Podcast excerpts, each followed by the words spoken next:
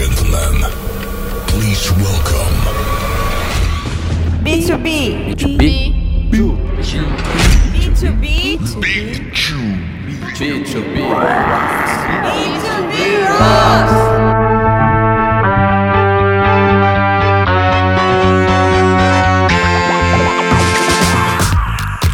Olá pessoal, enorme prazer em estar aqui mais uma vez no episódio do podcast B2B Rocks, conversando com a Gabi Viana, que é diretora de marketing para a América Latina da Adobe. Então, em primeiríssimo lugar, Gabi, muito obrigado pela sua presença. Obrigada a você pelo convite. Gabi, como sempre, começando pelo começo, você está na Adobe, uma empresa super B2B, mas não é daí que você começou. Eu lembro quando você era diretora da Motorola, eu imagino que já trabalhou em agência, não tenho certeza, mas você tem cara de quem já trabalhou em agência. É, você trabalhou em empresa chinesa, também B2C. Então, só para a turma saber um pouquinho com quem eu estou falando, conta brevemente, por favor, o seu histórico profissional, Gabi. Então, eu trabalho com, com marketing e tecnologia há muitos anos, você tem razão. Come- come- comecei no B2B, quando a gente se conheceu, foi ontem, né? Foi anteontem que a gente se conheceu. Eu comecei no, no marketing B2C, e há muitos anos já na área de tecnologia, sim, trabalhei em agência, eu queria ter sido redatora, né? Então comecei, sou muito chata com texto até hoje. E a minha história com a Adobe é interessante. Eu tive em várias empresas de tecnologia, né? Você falou da Motorola, tive no Google também, na Xiaomi, que é, uma, que é a empresa chinesa que você citou. E a minha conversa com a Adobe foi muito interessante. A Adobe também tem a área B2C, que é de assinaturas, que hoje é como se fosse o Netflix das, das ferramentas de criação, né? Então a gente também vende para usuários Quer individuais. dizer, a Adobe é um baita de um guarda-chuva, só que com foco em vários produtos que algumas pessoas talvez nem sabiam que era Adobe. Quer dizer, lembra mais pelo nome Photoshop do que talvez o nome da empresa. sabe? É. Eu acho que a gente tem uma relação bastante grande Adobe Photoshop, que é essa é o meu desafio. A gente vai falar desse desafio daqui a pouco, né? Mas a gente tem todas as ferramentas de criação. A gente, inclusive, ganhou dois Oscars. No, no último Oscar, a gente ganhou dois Oscars. Um pelo Photoshop outro pelo After Effects. E, então, é uma empresa de tecnologia com Oscar. É muito legal. E a conversa com a Adobe começou da seguinte maneira, porque o desafio que eu tô lá é um desafio enterprise, é de empresas, né? B2B. E eu mesma falei pra eles, olha, mas não é meu background, né? Vocês, ah, como é que é isso, né? Não, não sei bem ao certo. E o que, que foi o casamento, né? O que, que foi muito interessante? Eu, eu sempre fui compradora de tecnologia de marketing. E esse é o desafio da Adobe hoje. A Adobe se expandiu muito, ela não vende só Creative Cloud, ela também tem Experience Cloud, então tem Analytics, Content Management System, é, Audience Manager, enfim, a gente tem uma série de ferramentas de marketing. Eu sempre fui compradora de marketing, eu já conhecia bastante bem o Adobe Analytics na época que eles vieram conversar. E eu acho que eu trouxe essa visão de cliente, porque é para quem a gente vende, né? Então, se eu- tem alguém hoje liderando uma grande operação de marketing B2C, quais são os desafios dessa, dessa pessoa? O que, que ela está enfrentando? Você mudou de lado do balcão. Mudei de lado do balcão, exatamente. Eu acho que foi muito legal para mim, para a empresa, e o processo me ensinou muito. Eu pedi para ser entrevistada por vendas, enfim, por todas as áreas, a área de, de, sucesso, de sucesso do cliente, a área de pré-vendas, porque eu queria saber se eu podia ajudar. Eu acho que hoje é uma equação interessante você entender, posso ajudar esse negócio? É, esse novo business, né? E eu realmente achei, olha, eu acho que vocês têm razão, eu acho que eu consigo ajudar. Eu tenho uma visão de como eu compro tecnologia, de quais são os desafios hoje dos CMOs, e eu acho que seria, acho que vocês têm razão, funcionaria. E tem sido muito legal, tô há três anos e meio já na Adobe. Quando você disse que você era uma cliente, né, e você comprava esse tipo de solução, o que, que você fazia antes de ir para a Adobe? Você falou rapidamente da Xiaomi, você falou da Motorola, mas conta um pouquinho, qual- como foi o trabalho que você fazia antes eh, e como isso te ajudou, do ponto de vista mais prático? O Tá. que, que você comprava? Então, eu comprava todas essas ferramentas que hoje a gente vende. Então, por exemplo, você tem um site, você vai precisar de gerenciamento de conteúdo nesse site. Normalmente é uma ferramenta que faz isso. Se você quiser ter escala, você vai precisar de uma ferramenta. Se você hoje compra mídia ou o seu próprio site, você precisa controlar, obviamente, a performance, tanto da mídia quanto do site. Se você tem um aplicativo, você também você pode ou fazer o aplicativo individual, você pode ter uma infraestrutura por trás disso para também te dar escala. Acho que o grande desafio hoje de todo de toda pessoa que está liderando uma operação de marketing é conseguir entregar uma boa experiência em com escala. E aí você precisa de tecnologia, né? Você vai precisar de tecnologia. Não tem muito hoje como ser marqueteiro sem estar muito envolvido com tecnologia.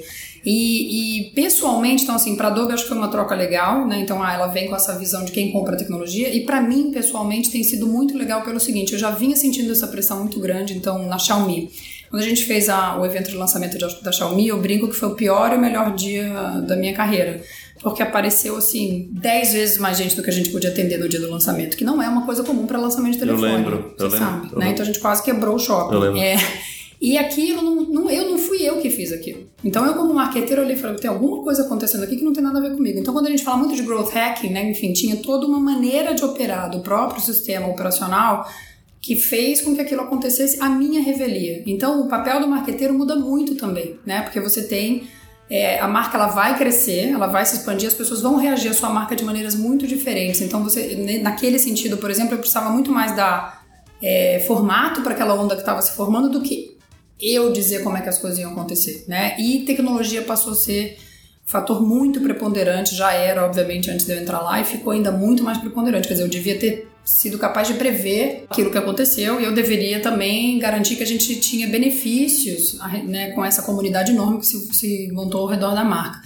Então, é, dentro da Adobe eu tenho hoje uma. Um, eu continuo usando, né? Então eu continuo sendo cliente. Né? Eu continuo é isso que eu ia falar, é, você é cliente. Eu continuo usando a tecnologia, exatamente tenho muita proximidade do que a gente do, do, das ferramentas e, e obviamente isso para mim também tem sido um benefício enorme na carreira porque hoje vejo todas as ferramentas muito de perto e estou com vários clientes de várias indústrias porque eu também visito muito cliente estou próximo dos clientes discutindo os desafios que eles têm hoje nas suas operações que a gente poderia resumir como o desafio de entregar uma, uma ótima experiência individualizada, personalizada em escala. Né? Então, para mim também uma ótima é experiência individualizada em escala. Em Realmente escala. é pela primeira vez que a gente consegue fazer isso com tecnologia. Antigamente, se você quisesse ser muito individualista na comunicação, ou ia custar muito caro, ou você não ia conseguir escala. Acho que pela primeira Sim. vez, empresas como Adobe propiciam essa escala, né? Sim. É, Gabi, você pode contar um pouco para a gente qual é a sua estratégia de go-to-market? Como que você faz o seu trabalho uh, contribuir para o preenchimento do funil? E também eu gostaria de saber, o seu trabalho está mais voltado em aquisição ou retenção de clientes, os dois? Como que é o seu dia a dia? É, obrigada pela pergunta. Na verdade, assim, a gente tem um primeiro desafio macro que é de awareness no nosso caso, né? Então, assim, a Adobe hoje em várias indústrias é bastante conhecida pelo ferramental de marketing que a gente vende, mas a gente ainda tem um pouco desse desafio de, de ser muito conhecido pela área criativa ou pelo Acrobat, né? Que, que tem um formato PDF, que na verdade é um formato, não é um produto em si mas a gente ainda é bem conhecido por essas duas é, clouds, que hoje são clouds, né? A Adobe fez todo um movimento para virar um, SaaS, né? Um, um, Software as a Service, alguns anos atrás. Então, primeiro tem esse grande desafio de, olha, hoje a gente também vende uma tecnologia de marketing, não é só área de criatividade e de, de documentação. Depois a gente vai para os outros desafios que, sim, de aquisição, né? Então, a gente tem toda uma... A gente tem mais de nove soluções hoje em marketing. Eu tenho e-commerce, eu tenho B2B, o Marketo, né, que é uma ferramenta super conhecida, a gente adquiriu essas duas empresas, exatamente. Recentemente, média, uns dois anos já, né? Tem um pouquinho menos de dois ah. anos. E, bom, e todas as outras que eu já citei, né, por exemplo, a Adobe Analytics, entre vários outros. A gente está trazendo hoje uma nova proposta também para o mercado, chama, chama, é Adobe Experience Platform, né, que é para endereçar essa questão de como eu entrego uma experiência em escala se eu tenho nove canais, nove pontos de contato diferentes. Por exemplo, meu cliente tem loja, eu tenho aplicativo, eu tenho saque, eu tenho aeroporto, etc. Então, eu tenho esses dois desafios. Um é de aquisição, né, que é de, de, de, trazer novos clientes, e o outro sim de retenção, porque a Adobe hoje, quando todo mundo que vira cliente, vira um cliente por bons anos, né, por muitos anos, oxalá para sempre.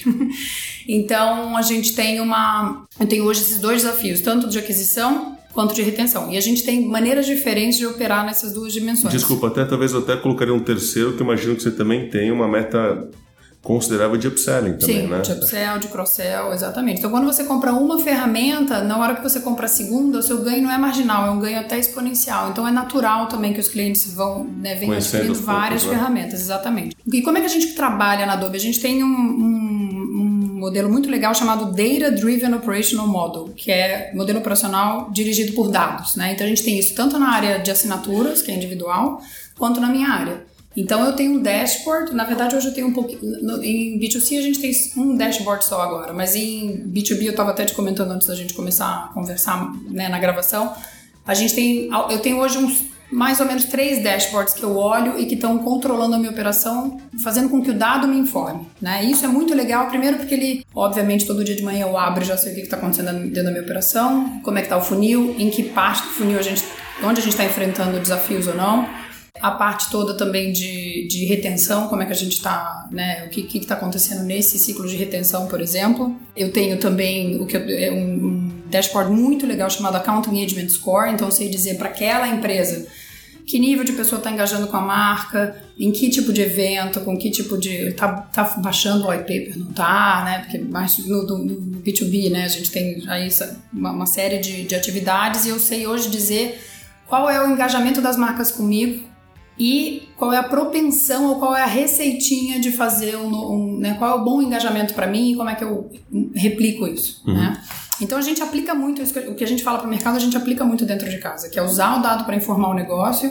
É, então todo dia de manhã eu abro e, e, sei o que está acontecendo na minha operação. E essa é a conversa que a gente tem entre, time, entre times, a conversa é essa, a conversa sobre esses dados, não é eu acho, eu penso.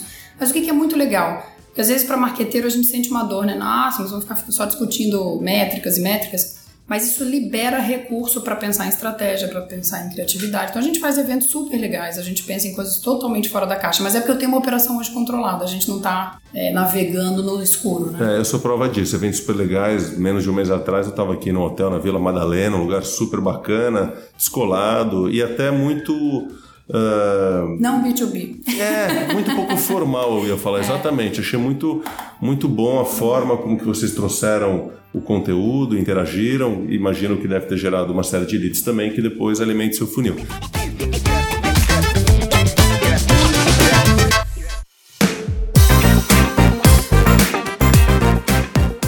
Gabi, você falou que você cuida também de América Latina, né? Sim. É, é diferente o trabalho que você faz nos países ou, ou tem uma similaridade grande em relação ao, à operação? Então, essa parte de dados nos permite ter uma conversa que é única, né? Então a gente parte do mesmo, da mesma base, né? Então hoje toda, todos os países que, que, os quais eu tenho, que eu supervisiono, todo mundo, a gente parte de uma mesma base, né? A minha conversa começa sempre como que a gente está dentro do funil, etc. Mas obviamente a gente tem que adaptar, né? Países têm características diferentes, tendem a comprar produtos diferentes, têm às vezes desafios diferentes. Por exemplo, México, né? Que é um grande mercado para a gente também. São grandes monopólios, né? São grandes, assim, são empresas enormes. Então, muito normalmente a gente entra nessa empresa com um produto de uma robustez diferente, às vezes, do que a gente vai entrar no Brasil, né?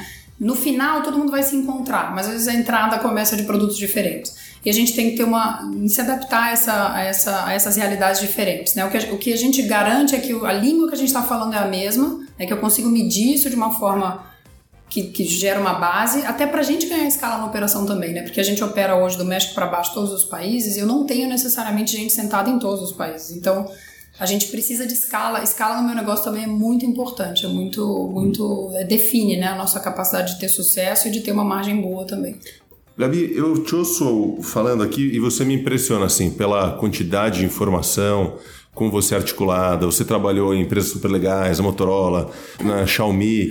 Putz, e, e, e, a impressão que me dá é que legal, você tem todo esse repertório. Claro, você só trabalha num lugar legal, você só trabalha com o mundo todo, América Latina, você viaja toda hora.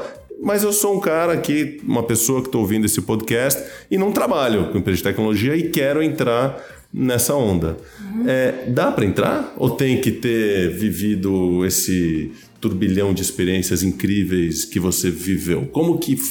Eu não quero passar a impressão de que existe uma barreira muito grande para entrar nessa transformação digital. Não. Dá para ser uma PME e entrar, dá para interagir com a Adobe sendo pequeno, dá para você ser uma empresa de indústria de base que ainda nem sabe uh, o que, que é, enfim, coleta de dados e começar a experienciar? Claro que dá, não, totalmente dá. E só para até esclarecer, quando a gente está em América Latina, a gente normalmente está sempre longe da nave mãe, né? No Google estava longe da nave mãe, na Xiaomi, na Motorola, então a gente também. Não, tem também, que... você trabalha no Google também, quer dizer, você não é pouca coisa, você ah. trabalha nos melhores, não, falando sério. Você vende escolas cada vez mais sofisticadas e tô me colocando na posição de alguém que fala como que eu faço para acessar esse conhecimento. Não, com certeza dá. Eu acho assim, até vou falar uma coisa que eu vou roubar uma frase de um amigo meu do, do Saad, que é, é digital não é ferramenta, é cultura. Né? Então, primeiro eu tenho uma cultura realmente. Então, assim, ah, eu quero entender do meu negócio. E faz no Excel. Eu vou dar um exemplo recente, tá? A gente obviamente trabalha com ferramentas parrudas, a grande maioria da própria Adobe. Mas o meu estagiário, que é um menino excepcional, não vou ficar fazendo muita propaganda, senão vou perdê-lo, mas ele é excepcional, é uma pessoa que trabalha direto comigo, né, além do time grande que a gente tem no Brasil, e ele desenvolveu uma plataforma de que a gente chama de, de progressão de negócios, né? Então o próprio executivo de conta pode entrar e fazer uma série de pedidos para o marketing, onde, onde eu não preciso realmente sentar com ele, não tem estratégia, né? Vou pedir brinde, vou pedir show, vou pedir concertos, enfim, coisas de relacionamento, etc E ele, resu- e ele desenvolveu isso numa plataforma. Num, num- vai, não é um Excel, mas eu vou chamar Excel para não, também não ficar trazendo outras Uma marcas. pra plataforma simples. Uma super plataforma simples, fez um, um user interface que ficou uma graça. E não importa muito qual a ferramenta que está por trás. Eu acho que vai importar em algum momento, então para grandes empresas, né, ou para uma grande escala, você vai precisar realmente de uma ferramenta em algum momento, mas não é a ferramenta não é o que define. O que define primeiro é o mindset. Olha, eu quero entender do meu negócio, eu vou montar aqui um Excel e pivotar dentro do Excel quais são os dados que eu preciso. Isso que o Sad falou, só que fazer a menção devida ao Sad. Sad é um cara genial, tá falando minha mensagem. Ele hoje toca GoEd. GoEd, que é uma plataforma dele de conteúdo super legal, recomendo é, acompanhar o trabalho dele, além de ser um ser humano único e um profissional realmente fora da caixa. E ele falou essa frase que eu acho que é muito importante, de novo, tá? Eu vendo software, sou a primeira interessada em dizer sim, você vai precisar de uma tecnologia, você vai precisar de uma tecnologia neutra, inclusive, alguém que, cujo interesse é vender software para tocar teu negócio. É, não- por exemplo, a Adobe não tem outros interesses. Eu não, vendo mídia, eu não vendo nada. Então, se eu, eu- eu- realmente, o nosso interesse é de fazer o teu negócio melhorar e de te dar informação. E quem que é seu target? É o CMO? É o de tecnologia? É o CEO? Olha, hoje a gente fala. Vários. Então, hoje a gente fala, na verdade, com todas essas áreas. Acho que primeiro o CEO tá bem por dentro da ideia de que precisa transformar digitalmente o negócio, né? Que ele vai precisar ter uma operação de dados e que esses dados precisam se conversar, né? O CMO com certeza e o CIO também, que é o cara de, né, que é o cara que vai precisar também ajudar a viabilizar é, essas novas estruturas, não só para a área de marketing, mas para todas as áreas que tem qualquer contato com o consumidor, né? Então hoje a gente fala na verdade com esses três públicos.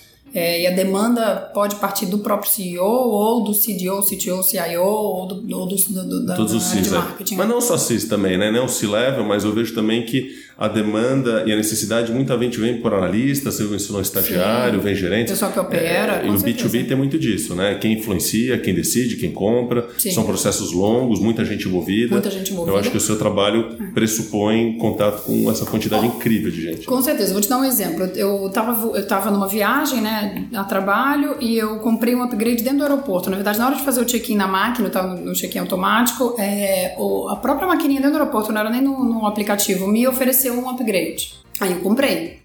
E não aconteceu. Aí eu liguei pro. pro, pro né, eu tava na, na, na área de espera ainda tal, me falaram: olha, não, não aconteceu. Aí a pessoa do check-in não tinha visibilidade do que eu tinha comprado. Aí eu liguei pro, pro atendimento telefônico. Então, Olha, eu vi que você fez uma, uma, uma operação, eu vejo o valor, mas eu também não vejo o que, que é. Então você veja que essas pessoas, para elas poderem prestar um bom atendimento, elas precisavam da tecnologia ali. Né? Então a gente pode levar isso para qualquer outra escala. A pessoa que está lá no marketing precisando tomar uma decisão, ela precisa de tecnologia para viabilizar aquilo que ela vai fazer. Vou te dar um exemplo, talvez você concorde comigo que está acontecendo muito. Quando você vê alguém falando da marca na internet, quando não é reclamação, né? Vamos falar de quando é elogio, quando alguém está defendendo, uma, ma- advogando por uma marca na internet, nas redes sociais, normalmente ela está falando, olha, foi super rápido, nem senti, né? Então, assim, virei cliente do banco em cinco passos, não precisei falar com ninguém.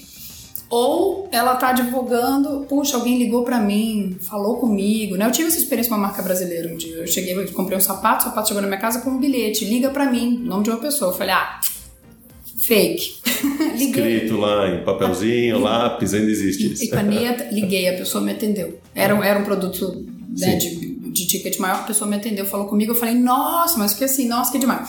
Agora, como essas duas coisas podem. Pra mim, elas são. Pra mim, não, assim, elas são reflexos da mesma coisa. Você tem uma operação que tá funcionando bem. Você só pode ser engraçadinho na internet, ou seja, só pode ter uma personalidade na internet como marca se você não tiver Se você um monte entrega, de se pro- funciona. Exatamente, você não tem um monte de problema para gerenciar. Então, quando a gente vê a Netflix fazendo um trabalho super legal, a Nubank, né, de comunicação, as pessoas, essas marcas precisam ter uma, uma, uma infra muito boa de, de que está funcionando, até para poder ter essa, esse atendimento mais personalizado, para poder liberar recurso para fazer Sim. isso. Né? Gabi, falando um pouquinho sobre o papel do Brasil, da América Latina dentro da Adobe do mundo. Aqui vocês são mais um, um- um ambiente de vendas ou existem uh, P&D aqui, inovação? Como que é essa relação com a matriz em relação às- aos escritórios locais? Nós somos uma área mais comercial, tá? Então a gente não tem, na verdade, pessoas relacionadas diretamente ao desenvolvimento de produto, nós não temos hoje na América Latina. A gente é uma área realmente mais comercial, mas a gente tem bastante piloto de coisa acontecendo no- na América Latina que está sendo levada para fora, né? Então a gente está fazendo um piloto, eu infelizmente não posso citar o cliente, mas a gente está fazendo um piloto hoje de um, de um programa para um cliente específico que virou um piloto mundial. Muito legal, é uma, uma, um orgulho enorme que eu tenho do meu time no Brasil, que é o time que está tocando esse piloto junto com o time mundial. A gente tem uma pessoa de operação de dados que, que acabou de ser, né, que tá, vai mudar depois de amanhã para os Estados Unidos, que também está sendo levado, porque fez um trabalho de, de acompanhamento né, de, de dados de operação muito fora da caixa e estão levando ele. Nesse caso a gente está perdendo, estão levando embora. Mas eu acho que a gente tem muita coisa legal saindo da América Latina, um pouco voltando para a pergunta que você fez. Puxa, mas eu preciso ser a maior operação do mundo e ter uma super grana, super orçamento para fazer? Não, você precisa ter um mindset. E hoje no Brasil a gente tem dado, no Brasil e no México também, a gente teve. É, a gente tem recebido prêmios, menções. A gente tem um evento, por exemplo, no Brasil que chama Adobe Experience House, que a gente fez piscina de bolinha, VR. A gente já ganhou vários prêmios com esse evento, fora do, do Brasil, né? Quer dizer, vocês exportando know-how. É exportando essa, esse mindset, esse, um pouco do que você falou. Puxa, eu fui no evento B2B. Por quê? Porque as pessoas que trabalham hoje nas empresas são pessoas, né? É, você engaja, óbvio, é um processo de compra diferente. Você está falando com uma pessoa, então achar que vai tascar um white paper na cabeça dela e, e tá ótimo porque você é B2B, eu pelo menos sempre desafiei esse, essa, essa máxima, né? Vamos fazer B2B, B2B é completamente diferente. Não, não necessariamente. Até porque a maioria das pessoas que hoje vai influenciar uma decisão de compra de tecnologia, uhum. a galera que tem o mesmo interesse, pô, continua gostando Sim. de música, de é a pessoa games. Dia, claro. Exatamente. Que pega assim, Uber, que vê Netflix, exatamente. que tá por aí. Então a gente hoje pensa em como engajar essas pessoas, não com uma cabeça de, ah, o negócio aqui é B2B, vamos só tascar white paper em todo mundo então a gente tem, eu acho que essa, esse mindset de realmente pensar sobre o seu negócio e, e ter interesse, uma curiosidade imensa sobre o que está acontecendo, o que se passa na cabeça dos clientes, o que, que eles gostam, o que eles querem fazer, eu acho que isso qualquer operação, qualquer tamanho de empresa pode ter.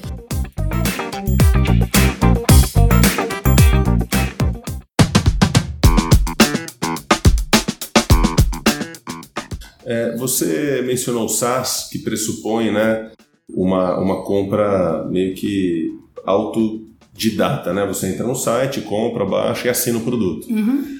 Mas vocês também têm um repertório incrível é, de conhecimento e experiência entre clientes. Vocês têm algum braço consultivo também na Adobe para ajudar as empresas a Temos. fazer o melhor? A gente tem duas áreas, na verdade. Tem a área de consultoria mesmo, né, que é uma consultoria que ajuda inclusive na implementação, e a gente tem a área de pré-vendas. É, Mas nesse caso de consultoria, vocês concorrem com as grandes consultorias? Não, não, não, Na verdade, não. A ideia da nossa consultoria é um pouco de transferência de conhecimento sobre a nossa tecnologia. Tá? Então a gente consegue entrar dentro de uma empresa e entender qual é aquele desafio, ajudar a pensar em qual é a curva de adoção, o que, que você deveria adotar primeiro, o que, que faz sentido. Exato, é, eu estou me colocando no, exato, é. na posição de alguém que quer entrar e não sabe nem Sim. por onde. Não vai entrar no site da Adobe se é uma grande empresa e e tomar decisão sozinho. Entre em contato com vocês. Sim, não. Busca um que Para a área de B2B, você pode, obviamente, entrar no Adobe.com e aprender sobre os produtos, mas a gente tem toda uma equipe, não só em pré-vendas, como em consultoria, os, os especialistas de produto que vão olhar para o teu business e vão te ajudar a decidir o que, que, faz sentido com a curva de adoção e também temos uma equipe que ajuda em implementação e em transferência de conhecimento sobre a nossa tecnologia. Né? Então, eu quero também garantir que a tua equipe consegue agora operar a nossa tecnologia. As consultorias, as grandes consultorias, são nossas parceiras. Então, sei lá, uma, uh, grandes consultorias hoje são, contra, né, são contratadas por grandes empresas para pensar no business inteiro, modificar, enfim, tudo, né, o que tá, como a empresa está operando, etc e tal. E, e eles é que recomendam a nossa tecnologia. Então a gente é parceiro de grandes consultorias. E a gente também tem uma área de consultoria, mas que é uma área é, que a gente considera que é a gente é, o nosso approach é de transferência de conhecimento sobre a tecnologia que está comprando na é, falando sobre transferência de conhecimento e do C-Level que a gente mencionou minutos atrás um dos exemplos que eu mais gosto de conteúdo bem feito de uma empresa uh, é o CMO.com, que ah, é um é site né? de vocês. Uhum. Que história é essa? Vocês compraram um site, criaram um site? Como vocês conseguiram esse domínio CMO.com?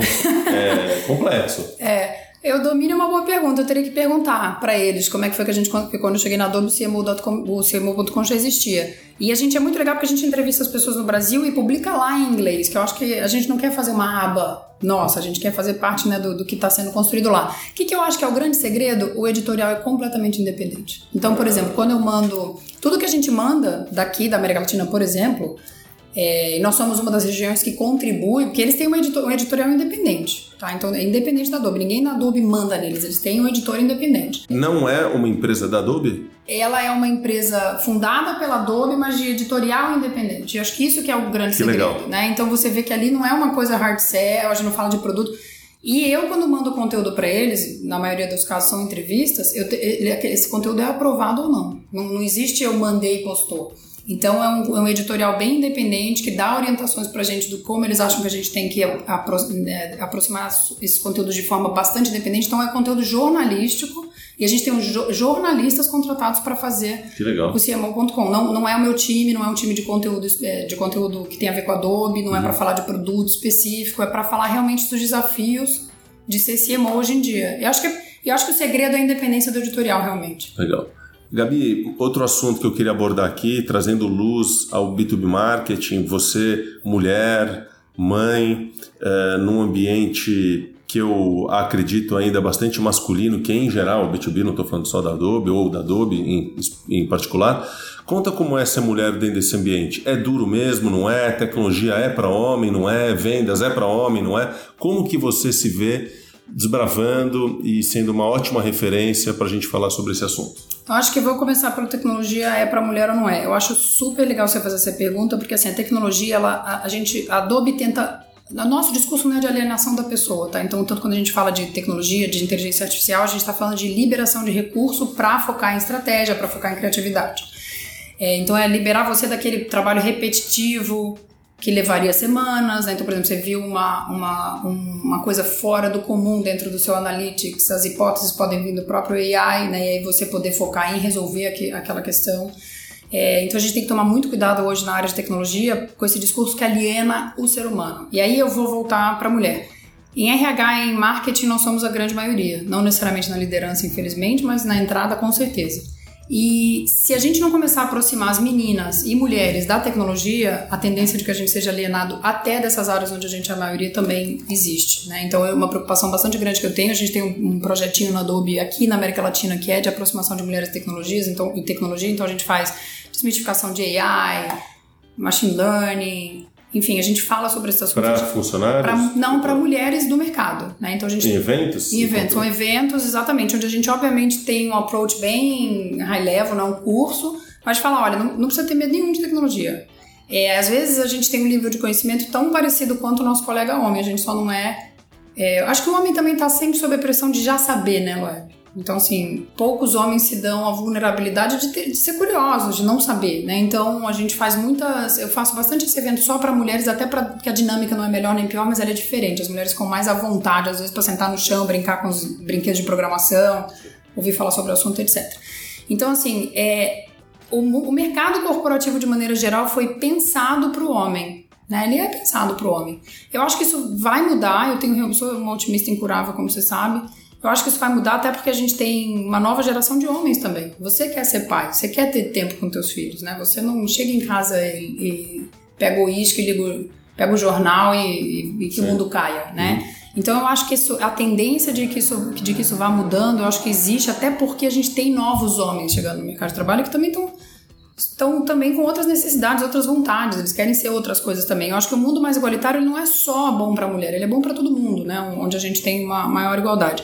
E o mercado corporativo, de maneira geral, é bem masculino, no B2B também, porque são grandes times de venda, são grandes equipes comerciais que tendem a ter mais homem. Eu na Adobe tive uma, tenho uma sorte muito grande, a gente sempre precisa de um, né, os americanos chamariam de he for she, né, esse movimento de um homem que apoia uma mulher, acho que isso é bem importante.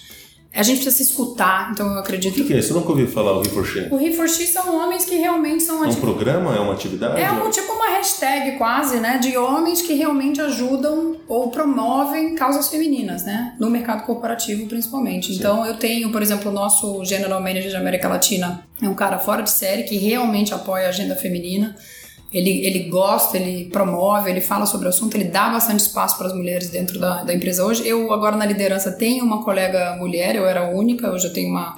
Você era a única líder mulher? Quando eu entrei na América Latina, eu era a única pessoa Olha. no board de liderança que era, que era mulher. Hoje a gente tem, tem. Já temos mais duas mulheres, na verdade, dentro do board, do board estendido, né?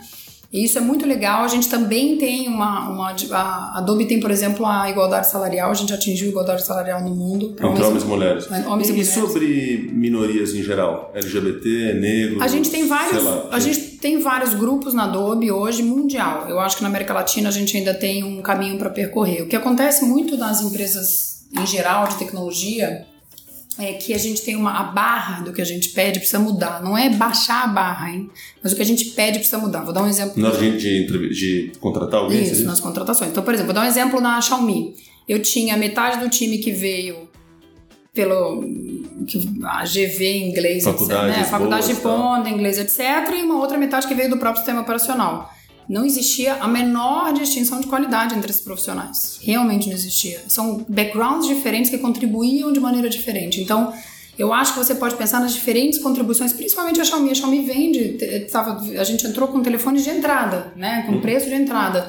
Eu preciso que, essa, que, essa, que o Brasil esteja refletido lá dentro. Grandes erros que as marcas, que Claro. nós, nós, marcas, cometemos hoje em dia, a maioria deles, se você for, a- revisar o erro, ele tem a ver com falta de Você não Falta tá de repertório, vendo, não tem As pessoas que repertório. trabalham lá não representam Você a não- população e não conseguem pensar. Você não está reagindo àquilo que as pessoas. Não, aquilo que o Brasil é, aquilo que a, que a comunidade é. Então eu acho que, nesse sentido, às vezes tem uma má interpretação assim, ah, então baixa, não é baixa a barra, é muda. Porque isso também vai te trazer Que bom benefícios, isso. né? Até porque essas conversas trazem insights para nós mesmos. A gente também, claro, sofre ah, essa demanda aqui mesmo numa agência de publicidade que pressupõe entender bem os clientes, então a Uhum. gente se esforça demais também e é muito bom ouvir de você e outras pessoas que passaram por aqui falando sobre esse aspecto. Gabi, é, caminhando aqui para o final dessa conversa, é, o que, que você pode antecipar para a gente nesse ano? O que, que vem de novidade da Adobe? O que, que você enxerga de possibilidades para quem está ouvindo a gente? Ah, Ó, esse ano a gente está assim especialmente preparado para falar de identidade única. O que, que eu quero dizer com isso, né? E a gente chama esse, esse projeto de Adobe Experience Platform. O que, que a gente quer dizer com isso? Grande desafio das empresas. A gente já vem falando isso há alguns anos, mas acho que esse ano a gente está especialmente preparado para ajudar as empresas com isso. E já vendemos alguns projetos desses já no Brasil, na América Latina, na verdade. É, Brasil incluído. A gente tem.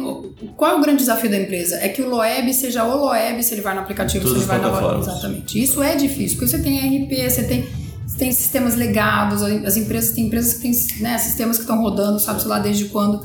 Isso e o approach, a maneira da Adobe de fazer isso é realmente muito inteligente, muito real time. Então você vai ter isso sem precisar sacrificar imensamente tempo, sacrificar imensamente equipes ou a maneira como você opera hoje.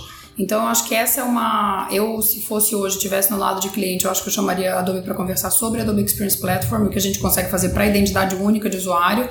É, e, eu, e em relação ao Brasil, economia, enfim, tudo de forma geral, eu sou uma otimista incurável. Eu sempre acho que vai é, dar certo. E eu acho que a gente, obviamente, tem que trabalhar com contingência, tem, né, a gente também está se preparando lá para ter um quarter mais difícil, porque, enfim, B2B faz evento à beça, né? A gente tem que pensar agora como é que eu faço para gerar pipeline sem. A gente tinha um evento de 15 mil pessoas em Vegas.